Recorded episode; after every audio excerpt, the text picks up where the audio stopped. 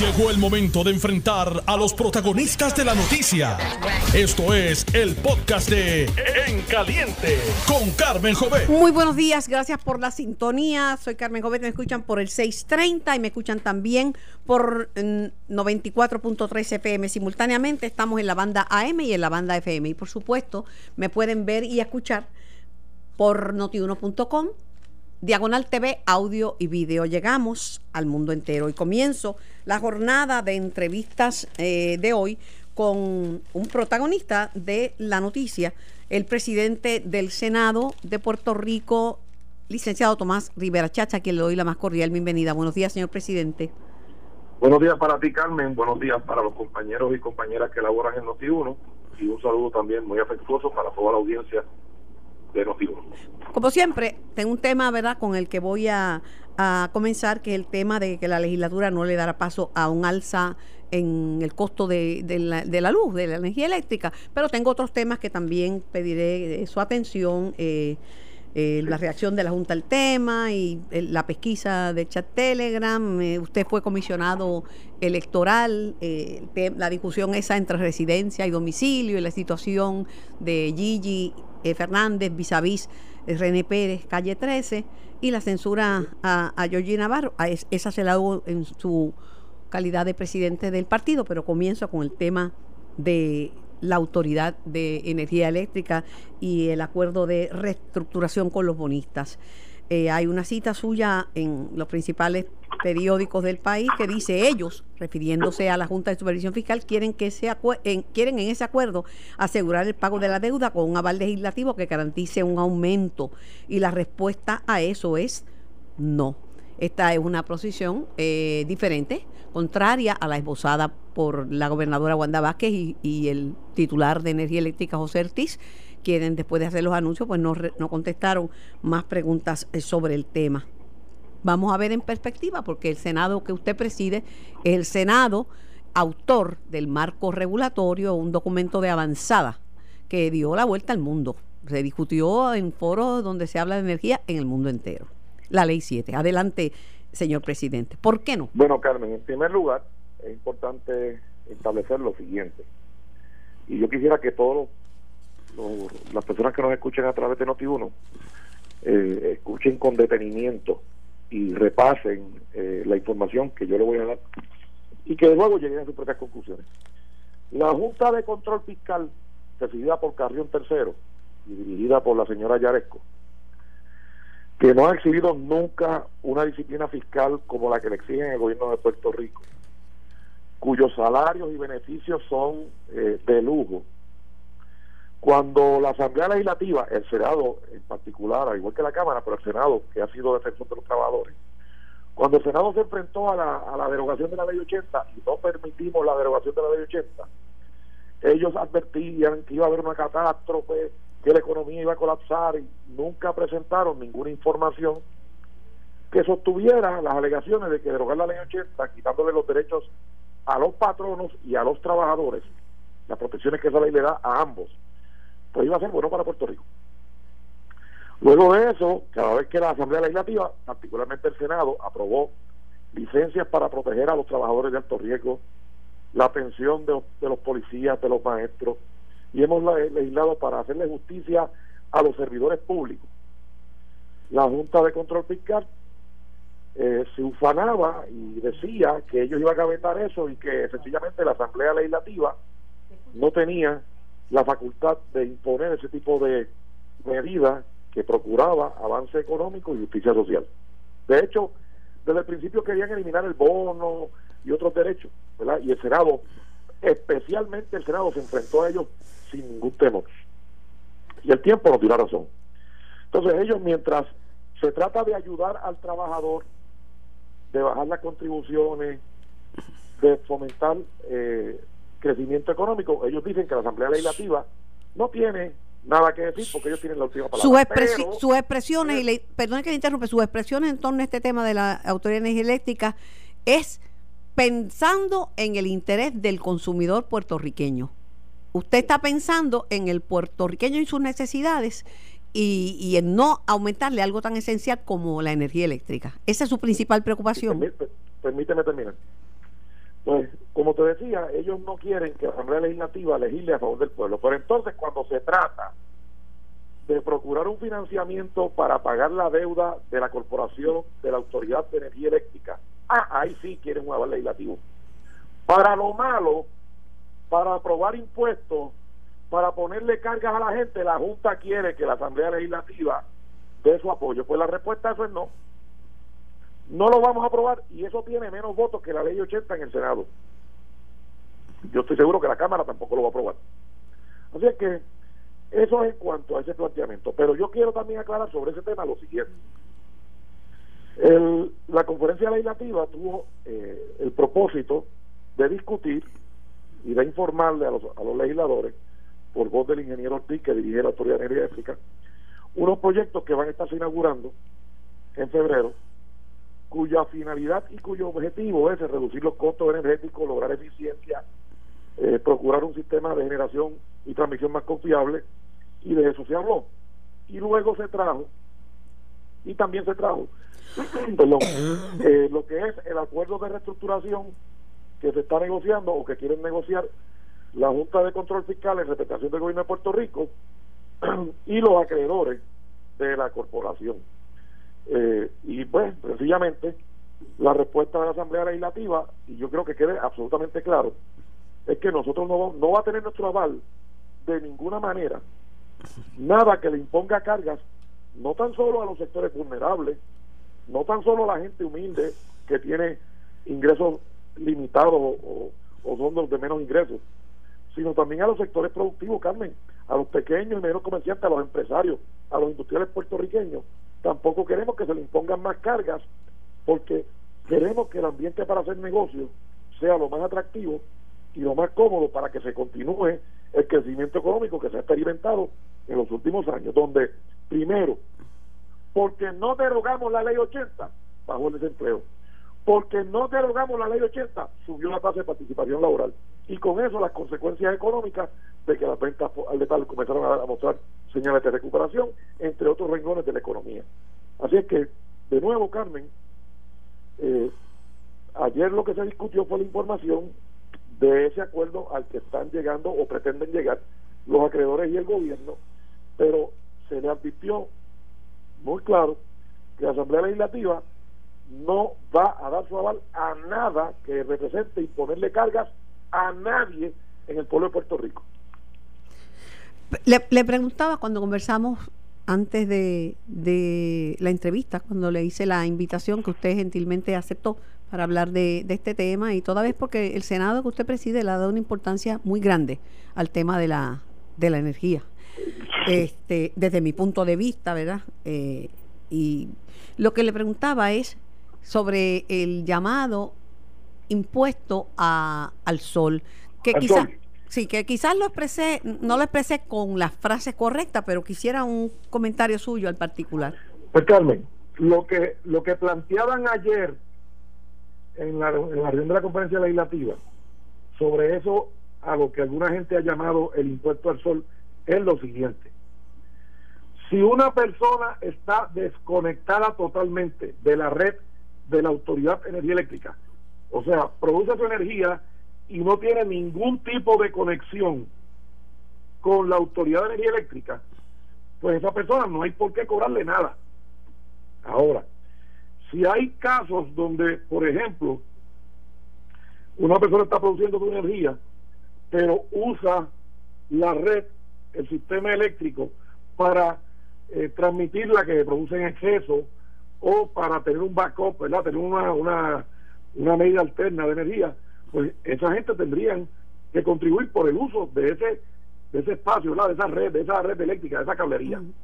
Pero de nuevo, eh, esa legislación tiene que llegar, si se pretende hacer algo de eso, tendrían que venir con legislación y nosotros no vamos a permitir que se le imponga ninguna carga a nadie en Puerto Rico.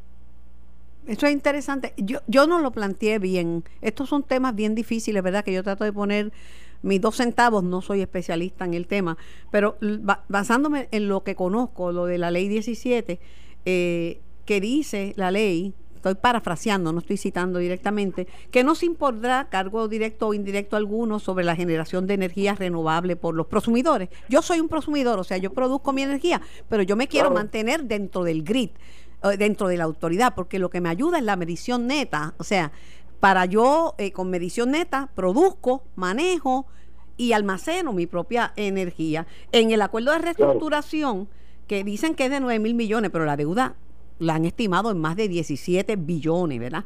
Establece que los consumidores que no instalen energía solar y obtengan medición neta en sus hogares antes del 30 de septiembre del 2020, que hay un grandfather clause, una cláusula de abuelo, no solo pagarán el cargo de transición por lo que de hecho consuman de luz generada por la autoridad, sino que también eh, van, van a, pagar el cargo sobre su energía eh, autogenerada por el, es decir, detrás del metro, dentro de sus casas. Eh, eso dice. Pues, sí. Bueno, este, Carmen, sencillo. Eh, y yo estoy seguro que el pueblo de Puerto Rico entiende esto bien claro. Nosotros no vamos a aprobar ninguna legislación que sea inconsistente con la ley que aprobamos para transformar el sistema eléctrico de Puerto Rico, de llevarlo a energía limpia, accesible, económica y confiable para el pueblo puertorriqueño. No vamos a aprobar ningún impuesto, ninguna carga a ningún sector de los que produce o los que necesitan el apoyo del gobierno porque son eh, menos afortunados económicamente. Así que eh, el acuerdo puede decir lo que quiera, pero fíjate esto, Carmen. Ayer se planteaba, y se ha discutido en los medios, que la juez, la jueza Swain va a determinar si ese acuerdo es razonable o no. Bueno, pues entonces, si quien va a decidir si es razonable o no es ella, no necesitan legislación. Tan sencillo como eso. Y nosotros no vamos a aprobar carne, punto. Ninguna ley que le imponga, que le imponga carga a la gente. Eso tiene menos votos que la ley 80 en el Senado. Y yo estoy seguro que en la Cámara no tiene los votos. A propósito, fue aprobado por unanimidad ayer en la conferencia legislativa que no se va a dar paso. Bueno, yo creo que ya esas eran las preguntas sobre ese tema, ¿verdad? Y usted ha sido bastante bien contundente, ¿verdad? Eh, sobre este particular, así que no, no voy a no voy a insistir a esto, simplemente pues no le va a dar paso a un alce la luz y punto. Este, acabó. Digo, ¿qué va a hacer la jueza sobre ese particular? La conozco, he conversado con ella, pero no, eso no lo puedo yo decir y no me atrevería a preguntar sobre ese particular. Pero vamos a otros temas. Eh, esta en la calidad de, presidente del Partido No Progresista. Ah, la Comisión de Ética de la Cámara emitió un voto de censura al representante Jorge Navarro. Él, por su parte, dice, yo no soy el mismo, yo he cambiado mucho. Eh, pero, este, no dice si va a apelar el dictamen de la Comisión Ética de la Cámara. Un voto de censura que conlleva, presidente. Pues Carmen, eh, yo desconozco los detalles. Yo honestamente lo que conozco es lo que la prensa ha divulgado, de que la Comisión de Ética va a recomendar o va a sugerir un voto de censura al compañero Jorge Navarro.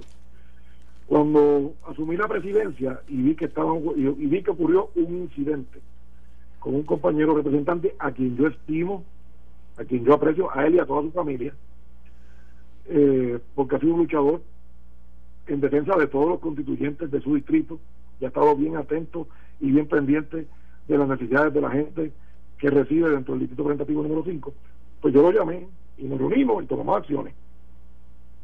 Y desde que lo llamé a esta fecha, no ocurrió ningún evento más.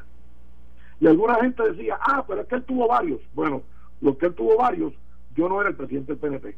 Cuando yo subí la presidencia del PNP, yo actué. Y hasta el día de hoy, me complace y me alegra. Y como tú dices, que el propio compañero y amigo Jordi Navarro dice que ha cambiado, me alegro que haya cambiado para bien. No tan solo por él, sino por su familia y por toda la gente que lo apreciamos. Sobre los procesos de la Cámara, le corresponde a la Cámara eh, explicar los detalles de los mismos. Yo tengo total respeto y deferencia por los procesos de la Cámara. Este, es verdad, pero como presidente me siento en, la obligación de, preguntarle, porque ustedes, los partidos, y los partidos políticos ahora tienen comités de evaluación, ¿verdad?, sobre candidatura y, analizan muchos aspectos de, la vida, del trabajo y de la conducta de, un legislador y de un candidato. Sí, y el evento que ocurrió eh, cuando ocurrió ese evento que yo tomé acción, ocurrió después de que él había radicado y había sido certificado. Y nadie, nadie, absolutamente ningún puertorriqueño presentó una queja contra Jorge Navarro. Nadie. El PNP, a diferencia del Partido Popular y todos los demás partidos, cuando un aspirante radica su intención de figurar como candidato bajo la palma, le informa al pueblo puertorriqueño que esa persona radicó su intención y le concede un término de cinco días para que toda persona que quiera traer información relevante o pertinente sobre ese aspirante que entiende que el comité debe evaluar, así lo hiciera. Nadie presentó ningún señalamiento contra Jorge Navarro. Hay un, pasando al otro tema, hay un, una persona designada para dirigir el, departamento de, la familia. También hay una persona para dirigir el departamento de la vivienda, un nominado ahí calendarizado cuando se verían, dada la emergencia que estamos viviendo y la importancia de cubrir esas vacantes, esa, esa, esas esos candidatos. Yo creo que los dos son excelentes nominaciones. Eh, yo conozco al compañero Eddie García de muchos años, es un trabajador, un profesional muy competente. Las referencias que tengo del nominado al Departamento de la Vivienda son excelentes todas, de diferentes sectores, no tan solo verdad lo que es la estructura de gobierno, sino de la estructura eh, del sector privado. Ha habido expresiones a favor de ese nombramiento. Así que ambos, Luis Carlos Tinchet y Eddie García, son personas que las recomendaciones que hemos recibido y la información que hemos recibido es excelente. La comisión de nombramiento la preside el compañero Héctor Martínez. Entiendo que ayer o antes de ayer eh, varios nominados se han estado reuniendo con él, así que presumo que en los próximos días se notificará eh, si cuándo hay vista pública y cuándo se va a atender el nombramiento. Y quiero aprovechar la oportunidad para que si algún ciudadano tiene alguna información sobre esos dos nominados o cualesquiera otro y quiera comunicarlo a la comisión de nombramiento, que así lo haga. Si quiere comunicarlo a través de la prensa, que lo haga. Lo puede hacer a través de cualquier senador de mayoría o de minoría, un senador de La Palma, un senador popular, el compañero del Partido Independentista o el compañero independiente o algún medio de comunicación. Si hay información que entienden que se deba conocer, eh, compártanla y le daremos seria. Sobre el caso de las personas, de los secretarios despedidos, este, en el caso de la secretaria de Departamento de la Familia, Gloria Andújar, ella presentó una comunicación, ella estuvo en este programa, donde le pidió el secretario de la Gobernación, Pavón, que, que, que, que que, que retirara, lo, ella había hecho una designación, una, un referido a, a la licenciada Surima Quiñones, él dice que, tenía que revertir esa decisión, ella dice que como abogada no podía hacerlo porque hay fondos federales envueltos y además que había un uso político de la distribución de, los, fondos. El, el candidato al, a la gobernación, precandidato por el partido Nuevo Progresista Pedro Perlici, al igual que otras personas, dicen que se debe profundizar en las denuncias de la exsecretaria de la familia. ¿Usted qué opina? ¿Cómo Pues, pues Carmen, mira, eh, como tú muy bien dices, ella en tu programa dijo que era abogada. Y ella es abogada, yo la conozco, es una buena persona yo creo que si ella entiende que alguien violó la ley, ella, personal y directamente debe ir al FBI, al Departamento de Justicia de Puerto Rico, a la oficina del Contralor y a la oficina de ética gubernamental. No es decir, es hacer. Ella es abogada, como muy bien te digo. Si ella entiende que hay violaciones de ley, su deber como abogada es denunciarlo en, los, en las agencias federales, estatales que correspondan. Porque de lo contrario, ¿verdad? Caemos en el mundo de las especulaciones y no es justo para nadie que se especule. Si ella, como muy bien dice, es abogada, si ella como abogada entiende que hay violaciones de ley, ella personal y directamente tiene la responsabilidad de ir al FBI, al Departamento de Justicia, a Ética y al Control, si tiene conocimiento de delitos Pero o violaciones de ley. Entiendo. No hacerlo, no hacerlo es tolerar la corrupción. Pero se puede, además de lo que usted señala, investigar administrativamente o se le puede encomendar al, Carmen, Carmen, mira, Carmen, Puerto Rico tiene tantas investigaciones, todo el mundo quiere investigar y nadie quiere ponerle cascabel al gato. Si la secretaria, si la ex secretaria Andújar, persona a quien estimo, respeto y aprecio, dice que hay fondos federales y violaciones, ella, personal y directamente, tiene la responsabilidad de ir al FBI, al Departamento de Justicia, a la Oficina de Ética y a la Oficina del Contralor para que se fijen responsabilidades. No hacerlo es tolerar la corrupción. Y simultáneamente con eso, además, se puede investigar, se puede ordenar una pesquisa.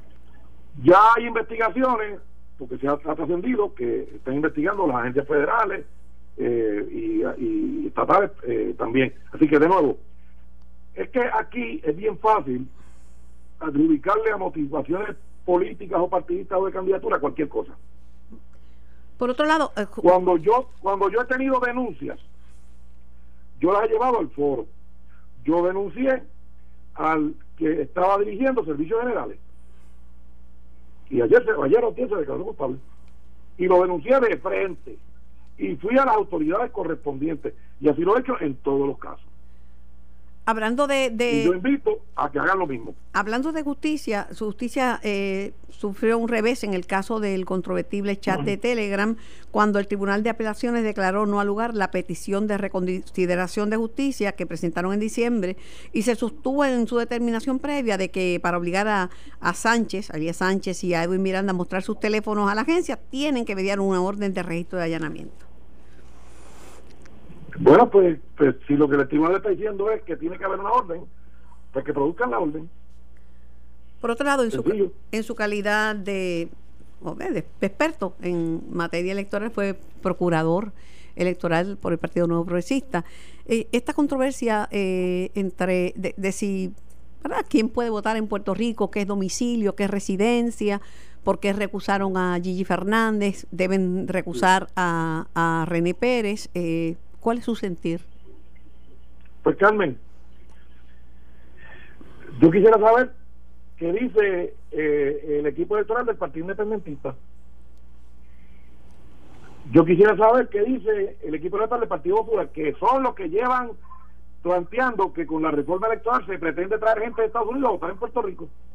Los que denuncian eso son ellos. Carmen, y ahora están mudos. El Partido Independentista y el Partido Popular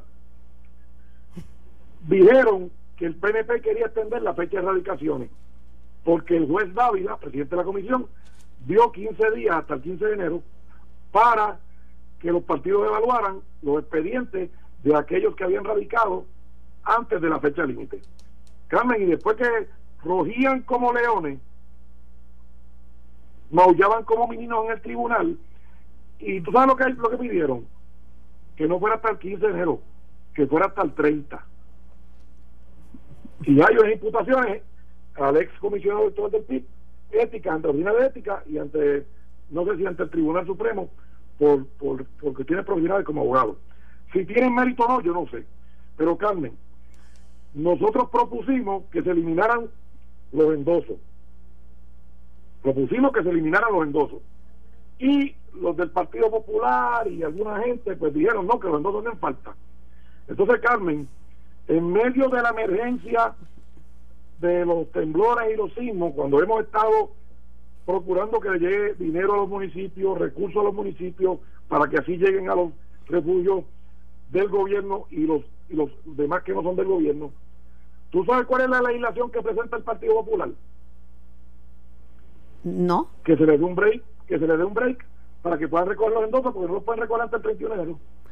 La gran aportación del Partido Popular en medio de esta crisis es que los aspirantes de la pava que no han podido recoger los endosos, que le den un break hasta Presidente, una oportunidad mayor.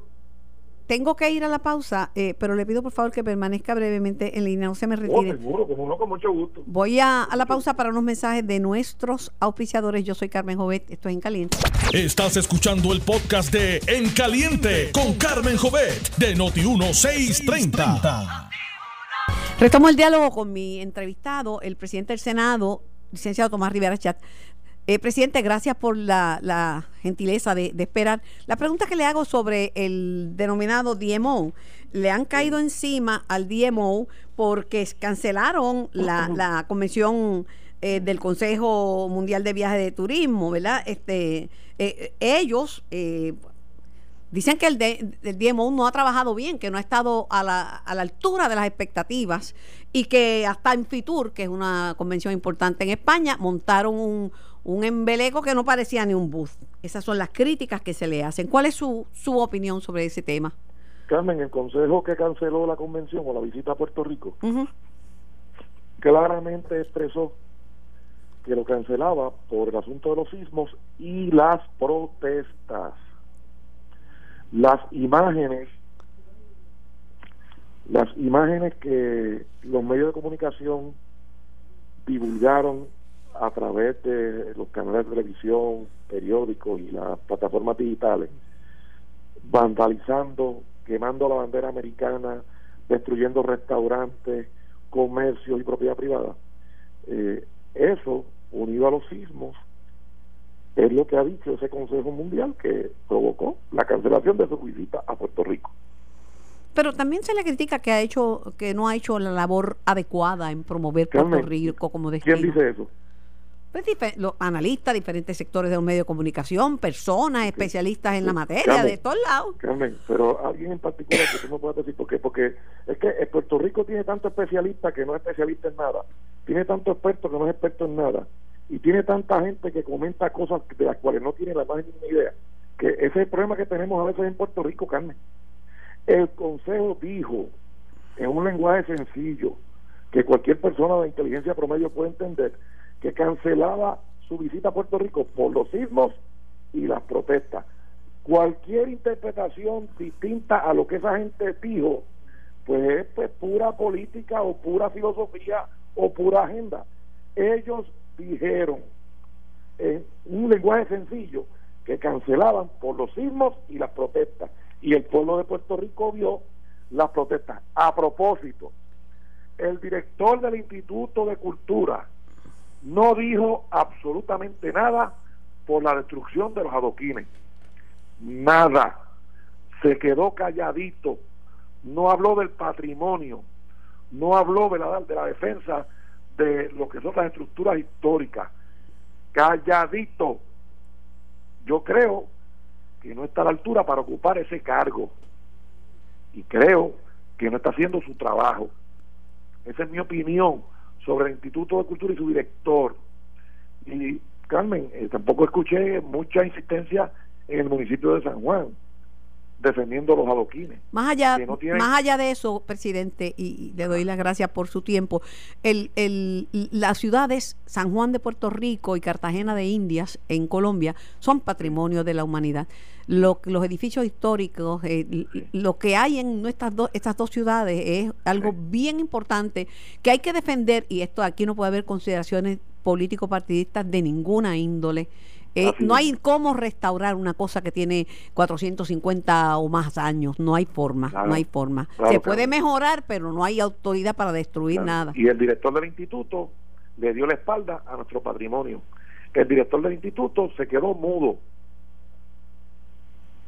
No hizo nada de nada, incumplió con su deber ministerial. Eso es causa suficiente para votarlo por incompetente.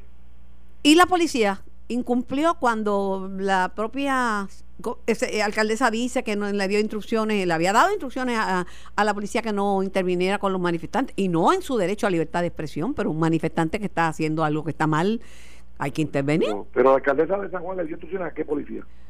Pues supongo que será lo que ella diría.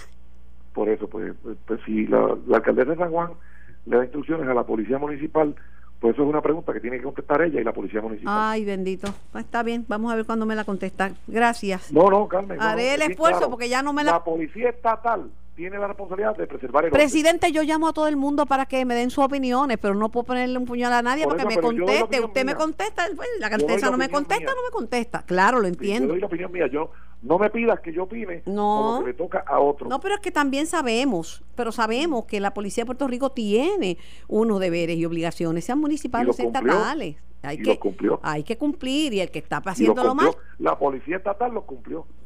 Y la policía estatal ha tenido que tolerar a ciertos sectores de Puerto Rico, ¿verdad? Que hoy se llaman patriotas, darle carne de perro.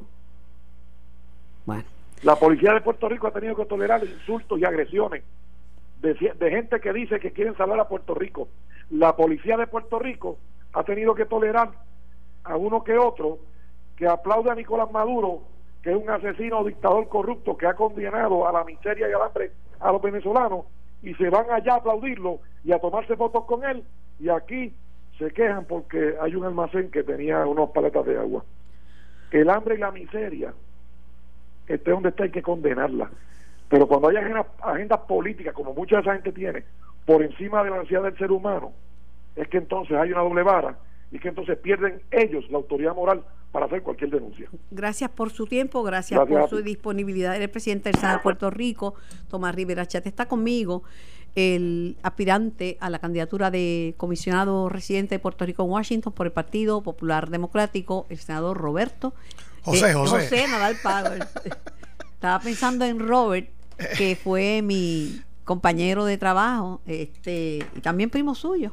Eh, Roberto Power. Claro, sí, sí, sí, sí, Porque es imposible. El apellido Power tiene un peso muy grande en Puerto Rico, histórico, hablando de la historia y Power y Giral está en la historia y pues yo he trabajado con unos cuantos Power. No, y Robert Power, imagínate, lleva muchos años eh, eh, en los medios de comunicación como camarógrafo. Aunque tiene el pelo blanco, empezó conmigo, ¿sabes? Pero se le puso el pelo blanco hace rato. Senador Nadal Power, se retiró su candidatura el amigo Juan Albors, a quien aprecio y distingo mucho, a él y a su padre que en paz descanse, a su señora madre, a quien tuve el honor de conocer. Eh, ahora quedan Aníbal y usted. Por lo bajo están creando por ahí que usted va a retirar su candidatura y le va a dejar el campo libre a Aníbal. pues mira, no, no, no, no sé de dónde vendrán esos rumores. Siempre en la política eh, la gente pues eh, eh, utiliza ese tipo de, estrategia para, para presionar a uno. Y sabes qué, no, yo sigo con mi, con mi campaña y lo importante es que sean los populares quienes decidan quién va a estar en la papeleta de nuestro partido.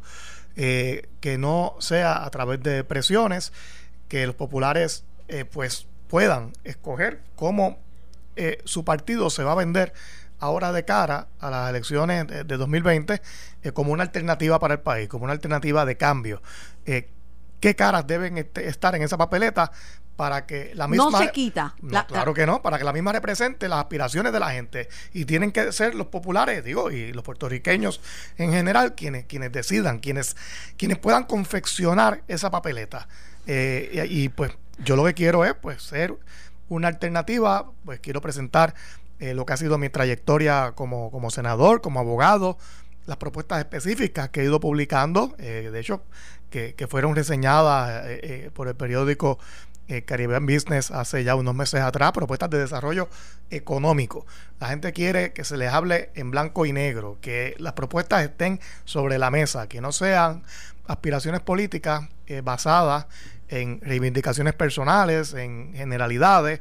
Aquí se trata, ¿qué tú vas a hacer para que mi hijo y mi nieto no se tengan que ir de Puerto Rico a buscar oportunidades? ¿Cómo enderezamos esto? Y tienen que haber entonces aquí seriedad, tiene que haber eh, compromiso y tiene que haber pues eh, eh, propuestas que la gente pueda leer y, luego, medir y entender. Mire, eh, acaba de dar un bolazo por el centro del pajato a, el presidente del Senado Tomás Rivera sobre issues electorales. Él fue, él conoce porque él fue comisionado electoral y eran buenos los comisionados electorales dinámicos, como los que son, como los que están ahora al igual, igualmente. Pues los endosos. Ha sido bien difícil. Ah, dio un informe. Bien complicado. Y difícil, ¿verdad? Y, las situaciones del país tampoco, tampoco, tampoco ayudan, tampoco ayudan. Pero, este. El presidente de la Comisión Estatal de Elecciones hizo un informe en que muchos candidatos no habían llegado a recoger los endosos. Muchos y claro, tiene que una fecha límite para recoger por lo menos el 50%. Mañana al mediodía. Mañana al mediodía. Que no van a poder alcanzar posiblemente el 50% muchos de los candidatos. Sí, y, lamentablemente, Carmen, yo soy uno y de hecho eh, eh, voy a enviar una comunicación escrita a la comisión. Yo espero completar mis endosos eh, en la tarde, en la noche de hoy. pero ha sido bien cuesta arriba. por, y, y pienso comunicarme con la comisión formalmente porque me parece que aquí se le está violando la igual protección de las leyes y el debido proceso a muchos candidatos que no han podido completar sus endosos. ¿Por qué? Porque el país estuvo paralizado, no solamente la zona sur, el país entero por más de dos semanas, por causa de tres terremotos que hubo, porque hubo uno el día 6 de enero y otros dos el día 7. Y el país no estaba pensando en política. Y las fechas límites eh, de este proceso de los endosos, que es sumamente técnico y, tedioso, debió extenderse. Debió extenderse, al igual que los tribunales extendieron todas las fechas de erradicación de escritos eh, eh, legales en, los casos. Al igual que se han concedido prórrogas en, en todas las instituciones públicas y privadas a raíz de los terremotos, ¿cómo es posible que la Comisión Estatal de Elecciones sea la única que no lo haga? Eh, y me parece que eso perjudica eh, de manera irrazonable eh, y arbitraria a muchos candidatos que están atrás en los endosos. Imagínate una persona que, está corriendo para un escaño en un distrito en el sur. ¿A quién tú le vas a pedir un endoso en estos momentos? Si Vete a hablar de, política y te mandan para si, si afectó el recogido hasta en el norte, imagínate en el sur. Esto, esto no. Parafraseando a Carmelo Ríos, pero. Y se puede hacer administrativamente, porque los tribunales lo hicieron administrativamente, y, el Supremo es quien interpreta aquí las leyes y la constitución. Y el Supremo determinó que por causa de fuerza mayor, por la emergencia, hay que extender los términos de los tribunales, pues eso es lo razonable. ¿Y por qué la Comisión Estatal no lo hizo? Y, me parece que aquí pues eh, tienen que... La Comisión Estatal de Elecciones son mucha gente, son cuatro. Sí, y ellos mismos pueden decidirlo, ¿verdad? y el presidente interviene simplemente cuando hay un impasse. claro que sí. Pero el bolazo de Tomás es que le dice, ay, mira los populares, qué bonito. Cuando yo presento un proyecto de reforma electoral que propongo eliminar los endosos, y, lo, y justifico por qué. Me cayeron encima. Lo mismo que hicieron con el tema, que, ahora no dicen nada de, de, René Calle 13, pero cuando yo propongo que la reforma electoral dicen, ah, ese, ese PNP lo que quiere es traer gente de Estados Unidos a votar aquí. Bueno, mira, lo que pasa es que esto que estamos hablando de los endosos se puede hacer de manera administrativa, como los tribunales lo hicieron. Aquí no hay que esperar a que se enmiende ninguna ley, porque aquí hubo fuerza mayor y si el Supremo lo hizo, que es quien interpreta las leyes y la Constitución, lo puede hacer la Comisión, ¿no? Y, le daría la razón el tribunal. Eh, eh, lo que pasa es que esto de, pretender, de hacer creer que hace falta enmendar la ley electoral para hacer esto ahora, pues me parece que se no se está haciendo claro con la gente. Eh, yo sí estoy de acuerdo en que hay que cambiar el proceso de los endosos en la ley de cara al futuro, pero lo de extender los términos no hace falta esa enmienda. Eh, ¿Por qué estábamos en contra de, eh, de las enmiendas a la ley electoral que se proponen? No porque estábamos en contra de ese tema de los endosos. Yo creo que en eso estábamos todos de acuerdo, incumbentes y no incumbentes. Eh, lo que pasa es que aquí se está eliminando el balance político que debe haber en todas las oficinas de la Comisión Estatal de Elecciones. Se están eliminando secretarías. Eh, ahora mismo en todas las oficinas, pues los partidos se velan unos a otros para que no haya. Sí, el sistema de desconfianza. Para que no haya eh, gato, gato, encerrado. De desconfianza. y, y, y y eso se está eliminando y eso es lo que nos preocupa. Si se atendiera ese tema y se mantuviese el balance de poderes en todas las entidades de la comisión, yo creo que eh, con unas enmiendas en ese sentido el Partido Popular tal vez podría apoyar el proyecto. Pero no tiene nada que ver lo de los endosos en la, para, en la posición eh, que hubo, ¿no? O que hay todavía al Código Electoral. Sobre el tema de esta controversia de, de, de René Pérez eh, Calle 13, que surge porque los populares recusaron a, a Gigi Fernández? Mira, eh, hay un concepto legal que es el del domicilio, ¿no? Eh, usted, un artista, por ejemplo, en este caso, eh, si usted está todos los días de su vida en gira mundial cantando por Asia y Sudamérica, donde, donde usted cante, pero su casa principal sigue siendo Puerto Rico, aquí es que usted paga contribuciones. Y los vecinos lo ven. Y los vecinos lo, ven cuando viene, cuando usted va a descansar a dónde va, pues a Puerto Rico y, cuando viene a ver la familia. Eh, eh, pues usted está domiciliado en Puerto Rico, aunque pase gran, gran parte del tiempo afuera. Eh, que me parece, me parece, no conozco los detalles, que es el caso de Calle 13. En el caso de Gigi, ella está domiciliada fuera de Puerto Rico. Ella no paga contribuciones aquí, ni paga CRIM aquí. Ella paga contribuciones donde viva, en la Florida. Y por eso que son casos distintos. Pero él paga contribuciones aquí, René. Debería, si está, No sé. si está domiciliado en Por Puerto eso es que no sabemos. Por eso, Y el que ha dicho que vive en Nueva York muchas veces es él. Por eso, hay que ver dónde paga contribuciones, dónde paga eh, el property tax. Sí, pero, eh, porque el- eso, eso es lo que te pero la contribución, mm, según la Comisión Estatal de Elecciones, no es el único factor para no debe determinar ser el un, un único, domicilio. pero es un factor bien importante Sí. porque es lo, eso es lo que te lo que te dice a ti dónde la persona tiene sus raíces, dónde es que reporta sus ingresos. A eso es que me refiero Sí. y ese es el término. pero el eso no, sa- legal. no sabemos. No lo pero sabemos. que sí sabemos es que él dice que él vive en Nueva York, le ha dicho, pero ¿verdad? Pero él dice que la ley lo que propone, que cuando ellos, él propone esos cambios... no, la- no basta con meramente tener una residencia en Puerto No, Rico, tiene que no, estar domiciliado. aquí. Domiciliado, pero Correcto. probar el domicilio es complicadito. Por eso, eh, uno de, de los factores es el contributivo, pero hay otros De más. hecho, entrevistan a los vecinos a ver cuándo fue lo que lo vio, cuántas veces lo ha visto, si vive, si que... Si alguien se comunica con usted, por ejemplo, el, el seguro social, todo el mundo tiene, recibe las cartas del seguro social. ¿A dónde el seguro social envía la carta? ¿A Puerto Rico o a Nueva York? Ese tipo de cosas es lo que se utiliza para determinar cuál es el domicilio de la persona, dónde usted recibe la correspondencia. Eh, y eso es lo que tiene que probar una persona que quiera demostrar que, que puede votar en Puerto Rico. El, la situación en el país, ¿verdad? Eh, tras los sismos ha traído todas esas controversias con el Destination Marketing Office, conocido por su sigla en inglés DMO. Sí. Eh, le hice la pregunta sobre las críticas que se le hacen al DMO y el presidente del Senado so- y sobre la convención importantísima que hubiera traído miles de dólares a Puerto Rico. Él dice, la carta de ellos lo dicen, no vienen por los terremotos y por, lo, y por las protestas.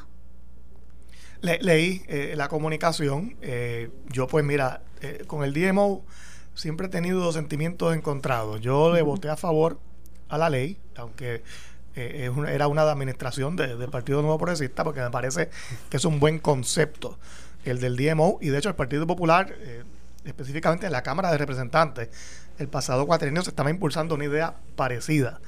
Y si estábamos a favor de la misma, pues cuando estábamos en el poder el pasado cuatrienio, pues tengo que estar a favor de ella ahora. Pero bueno, ¿qué pasa? Son ideas buenas que a veces son mal implantadas.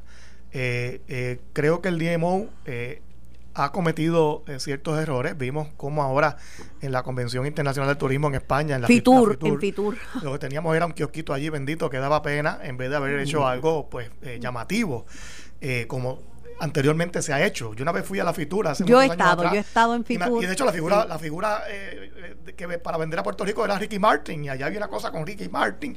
Bueno, una cosa que la gente iba allí al, al kiosco de Puerto Rico. Y que la han criticado porque playas hay muchas, hay que poner... Otras y- cosas. No, playas del Caribe, hay, nosotros tenemos bellísimas, y el Caribe también tiene Claro, bellísimas, y Taila- Tailandia tiene pl- playas que usted dice, caramba, eso se parece a Luquillo. Pero Puerto Rico tiene que vender playas plus. ¿Qué más? Aquí, aquí en Puerto Rico tenemos unos museos que a lo mejor no hay en otras islas del Caribe. Tenemos unos centros urbanos como el de Ponce, el de Viejo San Juan, San Germán, que no hay a lo mejor en otros lugares del Caribe. Eh, tenemos un centro de bellas artes, una- unas instalaciones de entretenimiento que no hay en otros lugares. Pero Pues el, que ti- tiene, el que tiene la convención, el, el que organiza y es- está a cargo de la convención, de las convenciones, y creo que Carmelo va a tener una importante también para Puerto Rico, que dice que lo ha hecho solo, que el DMO no le ha ayudado en nada. Pero es el que decide. Ah, Cuando el SICA cancelaron en montones de sitios, y si esta gente dice que las protestas y los terremotos, pues, pues, ah, esas son las imágenes que han circulado allá. Sí, lamentablemente. Y, y- pero tenemos que pues batallar ahora contra esa percepción. Eh, la realidad es que, mira, eh, eh, la mayor parte de Puerto Rico, la- las instalaciones hoteleras están operando, eh, pueden recibir turistas. Eh, no hubo daño en esos lugares. Lo que pasa es que las imágenes- Y, hay que, pues, Las imágenes poder que han circulado, ¿verdad? Son de la situación precaria que vive nuestra gente, de las protestas, de las- Es complicado. Es complicadísimo. complicado. El presidente también ah, le lanzó una crítica hablando de los daños en el- la ciudad histórica de San Juan al director del Instituto de Cultura puertorriqueña y dice no reclamó nada por la destrucción. Eso pues parece y en el caso sí. de la alcaldesa no dijo ni esta boca, ni, ni residente tampoco, ni esta boca es mía. Bueno, de- eh, te refieres a, la- a los actos eh, vandálicos. Mira, pues yo los repudio por completo. Eh, eh, siempre he dicho, y lo puse en las redes sociales en estos días, eh, manifesté que yo respeto el, prese- el, el derecho a protestar y hay, y hay muchas razones para protestar en estos momentos. Y siempre. por- y siempre, pues, cómo se manejó el tema de los terremotos, pues, pues, pues, la cosa esta de los almacenes o la comida. Eh, hay muchas cosas para que la gente pues, se sienta indignada, pero el vandalismo no es protesta. Romperle la propiedad a un pequeño comerciante del Viejo San Juan, como yo conozco varios, eso no está cobijado por la libertad de expresión y hasta ahí llega mi apoyo a la protesta. Y, y es malísimo y la y la y se puede poner una se puede reparar, ¿verdad? Una una, una vitrina, y, pero, los seguros no pagan pero un, un, un, adoquín, un edificio histórico, eso no tiene no hay que sí, pero una vitrina, yo yo fui esta semana el, viernes pasado fui a un restaurante en el Viejo San Juan y, el propietario me dice, mira, la gente se cree que el seguro me paga el cristal que me rompieron. Eso es un pequeño comerciante que está sobreviviendo día a no, día. Y, si tú le rompes ahora tiene que romper y, y si vende, el cristal. Y si tiene mercancía, rompen el cristal y se meten y se llevan, la saquean, ¿verdad? Lamentablemente. Y eso no puede ser. ¿eh? eso no es el pueblo de Puerto Rico. Para finalizar, eh, senador Nadal Power Mañana viernes vence el término para que los candidatos a las primarias del domingo 7 de junio entreguen, del, de este año entreguen el 50% de los endosos eh, requeridos por la ley electoral. Eh, el periódico Metro reporta que el aspirante a la comisaría residente, Aníbal Acevedo Vila, entregó 4.455 endosos de los que se requieren y la cantidad mínima era 4.000 al cierre de enero. Bueno, pues vamos a primaria, de eso es que se trata el proceso. yo, yo espero ya esta tarde pues eh, tener los míos, completarlos, si no mañana temprano. Eh, eh, yo empecé a recogerlos un poco más tarde, como te dije. Este tema de los temblores afectó los planes de trabajo de todos los candidatos de los que han entregado ya la totalidad de los endosos y los que todavía no las han entregado. Aparentemente él eh, eh, recogió sus endosos en las fiestas de la calle San Sebastián. Es posible que haya sido allí. Eh, yo no yo no estuve en la fiesta, pero sé que estuvieron recogiendo endosos por allí. ¿Alguna razón particular por la cual no fue a, la fiesta? Mira, yo creo, cada cual pues tiene que tomar su decisión. Yo no me sentía en esos momentos en ánimo de, de, estar, en, una fiesta. Eh, yo creo que no, no, era, no, no era el espíritu que tenía en general el país. Le confieso. Quien, quiso estar allí, pues yo, yo. Y es la primera vez como en 15 años que no voy. Eh, siempre voy. Yo residí, de hecho, en el Viejo San Juan muchos años. Eh, ya no, pero pues creo que no, no era el momento, pero respeto al que fue. Yo, mira, cada cual que llegue a su. Mire, yo termino dándole las gracias por su comparecencia a nuestro programa y por contestar, como, como usted hace, las, mis preguntas, pero yo no fui, este, porque no me da, yo no estoy en ánimo de celebración, pero que fue santo y bueno, la vida continúa y cada cual toma sus decisiones. Yo, ese fin de semana me quedé en mi casa, eh, creo que el sábado me reuní con unos amigos para ir a almorzar. Con todo esto de los terremotos y con el coronavirus y tantas cosas, le he, cogido un poco de repelillo a las multitudes, honestamente. Y será la edad también. No sé. Yo cada, cada año que pasa, pues también busco, busco eh, lugares más tranquilos. Le informo por este medio. Para disfrutar. Le informo por este medio que a pesar de su apariencia juvenil se está poniendo viejo. Ah, bueno, pues eso pasa, eso pasa. yo no me estoy poniendo, yo ya, ya estoy. Gracias, eh, senador, por la visita. Encantada de hablar con usted. Yo me voy para la pausa, regreso más de En Caliente. Estás escuchando el podcast de En Caliente con Carmen Jovet de Noti 1630. Tengo en línea telefónica al buen amigo ingeniero José Izquierdo Encarnación, cariñosamente conocido como Pepe Izquierdo. Buenos días, Pepe. Buenos días a ti, Carmen, y a todos los amigos Radio Escucha. Izquierdo de Encarnación fue secretario de, de, Transportación y Obras Públicas, presidente de la Cámara de Comercio y se ha mantenido muy activo. Ayer pusiste, colgaste unas fotos en las redes de destrucción, este, y, y me impactaron, este, y, y pusiste un comentario más o menos, ¿cómo, es posible? ¿A, qué te refieres? ¿Cómo es posible que la naturaleza nos castigue? ¿Cómo es posible que se, que se construya mal? ¿A, qué te refieres? Ya, me refería a las malas prácticas de la construcción. A malas prácticas. Eh, eh, es tristísimo que unas personas contratan a alguien para que les haga una casa. La casa se ve lo más bonita pero como diría en el campo, termina siendo capota y pintura. Este, y en el DACO, en el DACO hay montones de quejas contra, contra constructores que, que han fallado y lo que llaman vicios de construcción. Sí, sí, aquí pues lamentablemente, si viste una de las fotos, las vi todas. Tiene, tiene adentro la, la caja del contador. la, vi es la, la ocupa como el 70% de la columna, imagínate. Te quedaste, pues, te quedaste, te quedaste sin palabras cuando viste todo esto. Sí, sí, no, tristísimo. me, da mucha pena con, con los dueños de esa residencia. ¿Dónde, ¿Dónde fueron tomadas esas fotos, Pepe? Esas fotos fueron tomadas en, en Yauco, Guánica, Guanaí, Guayanilla, son, son de varias, de varios sitios diferentes, ¿no? Distintas. Yo no, no soy, no soy ingeniera, ni mucho menos, este, pero por, por lo que se ve, esas propiedades no son seguras, son inhabitables. No, son, son pérdidas total todas. Sí, sí. ¿Viste, ¿viste muchas, muchas residencias con esta, con, con esta falla y con esta destrucción? Fíjate, en, los sitios que he ido, pues vamos a decirle, hay una hay un sector que a lo mejor tiene 100 casas y habían 5 de este tipo. Y esas 5, las 5 estaban dañadas. Eran casitas aisladas, porque aquí hay mucha construcción informal.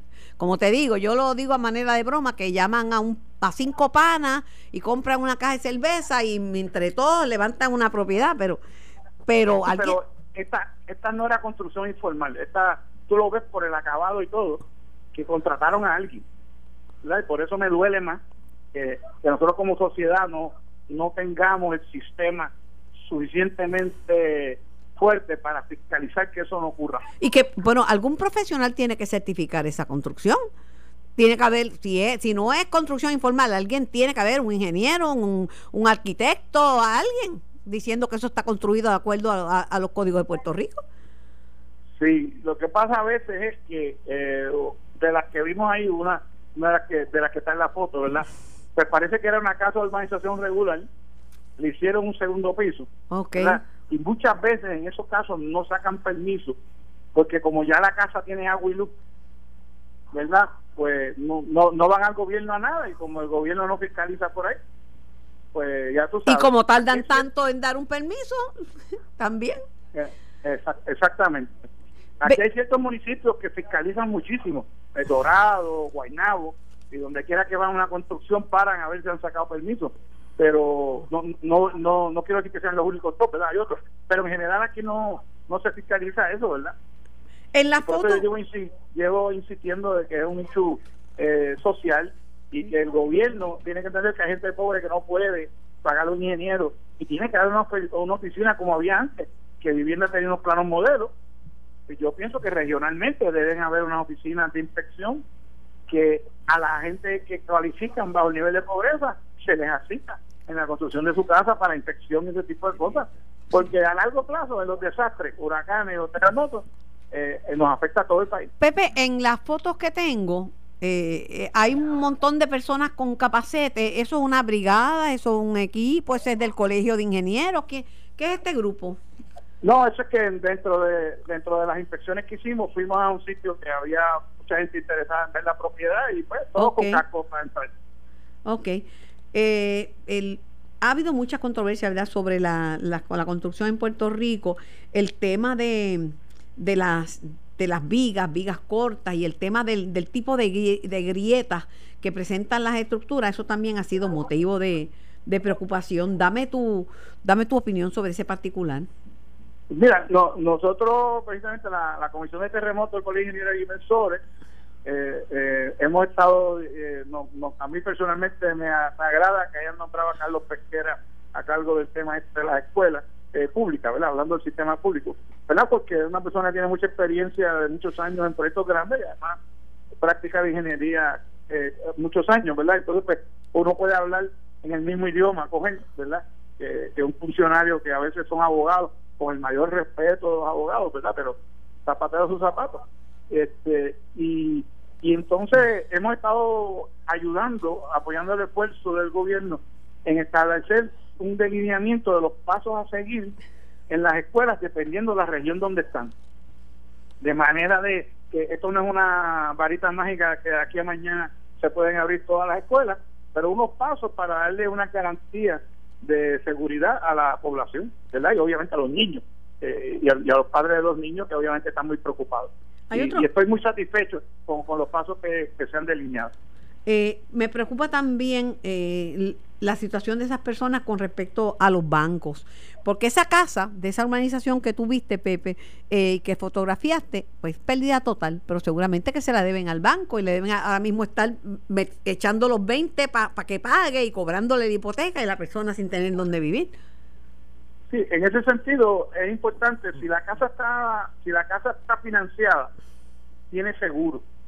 Esas personas tienen una ventaja sobre los que la hicieron con los ahorros y la pagaron y no tienen y, típicamente entonces esos no tienen seguro porque como el, nadie los obliga en Puerto Rico hay poca poca eh, tradición en mucha gente no tener seguro eh, eh, pues los que están financiados eso no no no cada caso será independiente verdad pero tienen un seguro que va a responder pero las que están saldas y que las hicieron con los ahorros de su vida esa es la gran tragedia eso es una gran tragedia bueno, pues te agradezco tu tiempo y te agradezco tu, tu preocupación. Sabes que siempre se te aprecia y se te distingue y que estamos a las órdenes. Cómo Carmen. Un abrazo a ti y a todos los que escuchan.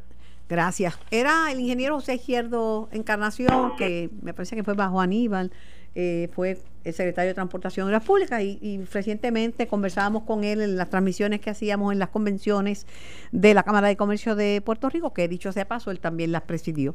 Bueno, estamos en vivo y este programa es para ustedes. Haz tu pago, ya te lo dije, sobre la, eh, la, contribución eh, de, la, de la propiedad inmueble y que tiene que ser en o antes de el 31 de enero. Y cuando se acerca, ¿verdad? El fin de mes, y llega la hora para muchos de renovar su marbete. Te toca. Bien sencillo. Te tienes que ir con seguros múltiples, los únicos que te visitan en el lugar del accidente o en el lugar de tu conveniencia. Servicio expreso del seguro obligatorio de, de seguros múltiples. En caso de un choque como asegurado, tú llamas al 787-294-7118 para informar lo sucedido y rápidamente un inspector llega al lugar del accidente para agilizar los trámites de tu reclamación. Te facilitamos el proceso con solo una llamada al 787-294-7118. Una empresa netamente puertorriqueña. Escoge seguro obligatorio de seguros múltiples. Imagínate si no los tuvieras. Llega el momento de hablar con la gente. Hemos conversado de muchos temas que no le van a dar paso a un alza en la energía eléctrica, la importancia de la energía renovable. Eh, estamos hablando también de los dos nuevos nombramientos para llenar las vacantes de vivienda y familia, que dice el presidente del Senado que los conoce y le va a dar paso la controversia sobre el domicilio y la residencia. Le tiró una voladura ahí Tomás Rivera Chávez que dice que en el proyecto de reforma electoral le cayeron encima al proyecto y él proponía eliminar este, los endosos y lo acusaron de que quería traer gente de Estados Unidos a votar en Puerto Rico. Por eso es que ahora nadie habla de, de, de la situación de residente en el Partido Popular Democrático. Criticó también a director del Instituto de Cultura, por no protestar ante el vandalismo en San Juan. Hablamos del revés que tuvo el Departamento de Justicia en el caso del Telegram Chat. Tribunal de Apelaciones dice que no, no pueden obligarlo a Elías Sánchez y a Edwin Miranda a entregar sus celulares. Eso lo había dicho ya el licenciado Andreu Fuentes, que es abogado de, de, de Elías. Había dicho que no, que no tenían que, que y el el apelativo le, dio la razón y le dice a justicia que si quiere hacerlo tiene que tener una orden de allanamiento.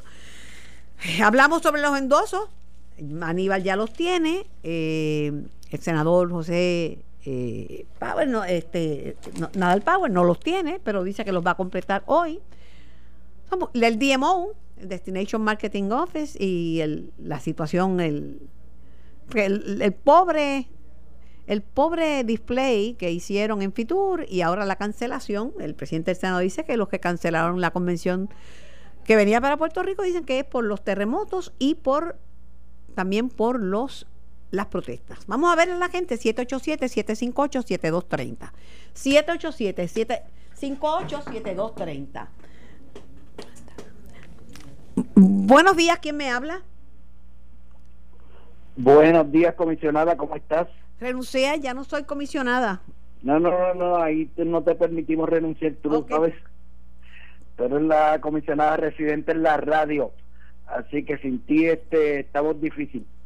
Mira, primero que nada, un paréntesis, quiero secundar tu anuncio sobre la empresa Seguros Múltiples, muy buena. Por muchos años ha sido una excelente, un excelente recurso en mi vida y ha respondido muy bien Así que yo lo recomiendo. Este, en términos de, de esta gente que han re- eh, este anuncio de que han este eh, dejado de dar una actividad importante en la isla, mira, él, están logrando estos izquierdosos que le llaman los Perú, lo que ellos están logrando en, con las protestas eh, que ellos eh, buscan excusas para, para decir que, que están protestando por algo justo. Realmente lo que están haciendo se llama anarquía y lo están logrando por medio del terrorismo. Esto es mucho más que a- arrinconar a uno a unos este eh, personajes del gobierno de aquí y de allá. Esto es mucho más que eso. Esto es terrorismo. Eso es eh, asedio y alteración a la paz y eso es punible por la por la ley. Así que yo recomiendo que estas personas sean encausadas para que esto frene, porque de lo contrario ellos están logrando lo que quieren, que es terrorismo y que lo están proyectando al mundo para lograr la anarquía que va desestabilizando el gobierno y la democracia para ellos tomar el control del país, eso es lo que están buscando. Ellos quieren tomar el control del país no porque quieren repartir las riquezas equitativamente, sino que quieren robarle al que eh, logró sus ah, pecunios con, con mucho esfuerzo. Carmen, eso es lo que está pasando, te pasó a ti con lo de los... Mira, si Eh, seguimos eh. peleando puertorriqueño contra pu- puertorriqueño, no va a haber repartición de riqueza. Vamos a tener que repartir la pobreza porque vamos a afectar, afectar a Puerto Rico.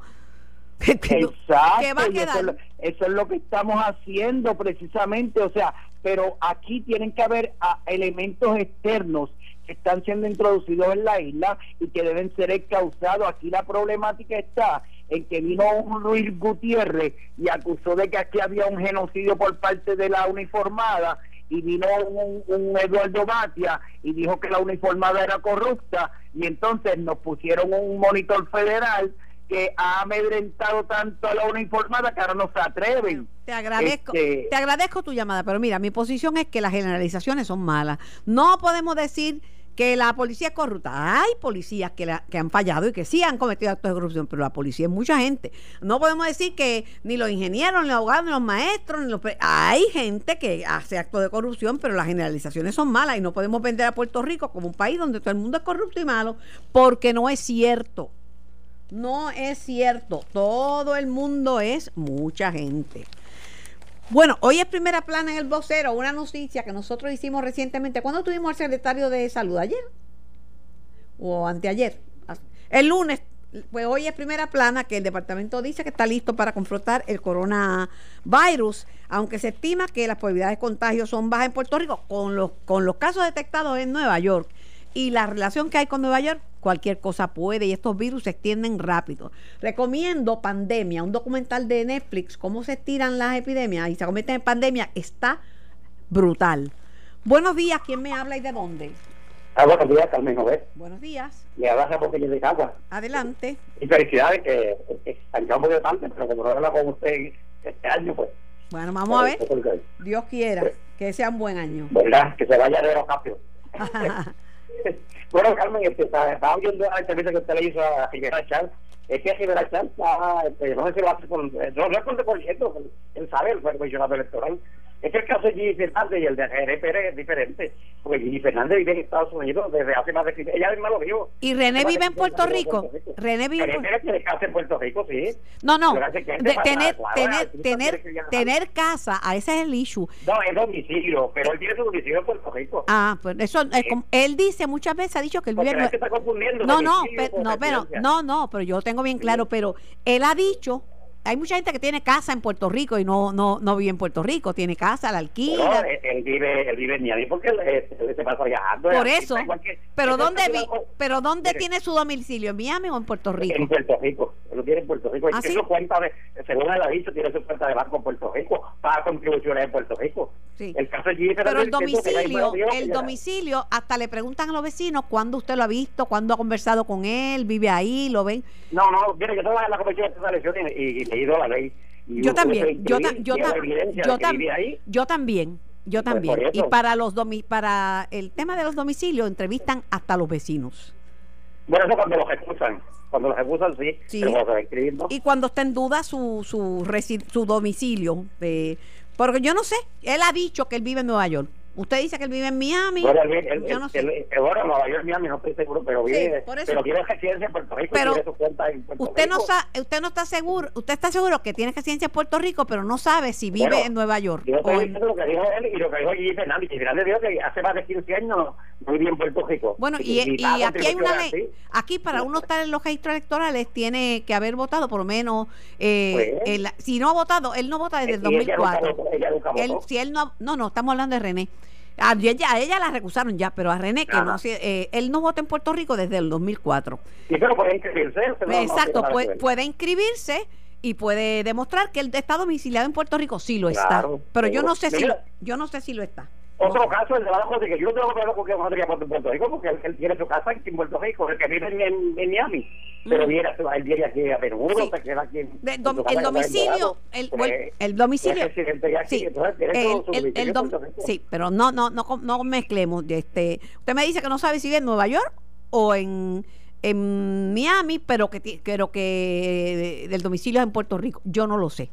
Él ha dicho que vive en Nueva York. Yo no sé dónde él vive. No sé si es que tiene una casa en Puerto Rico. No sé cuánto tiempo pasa aquí.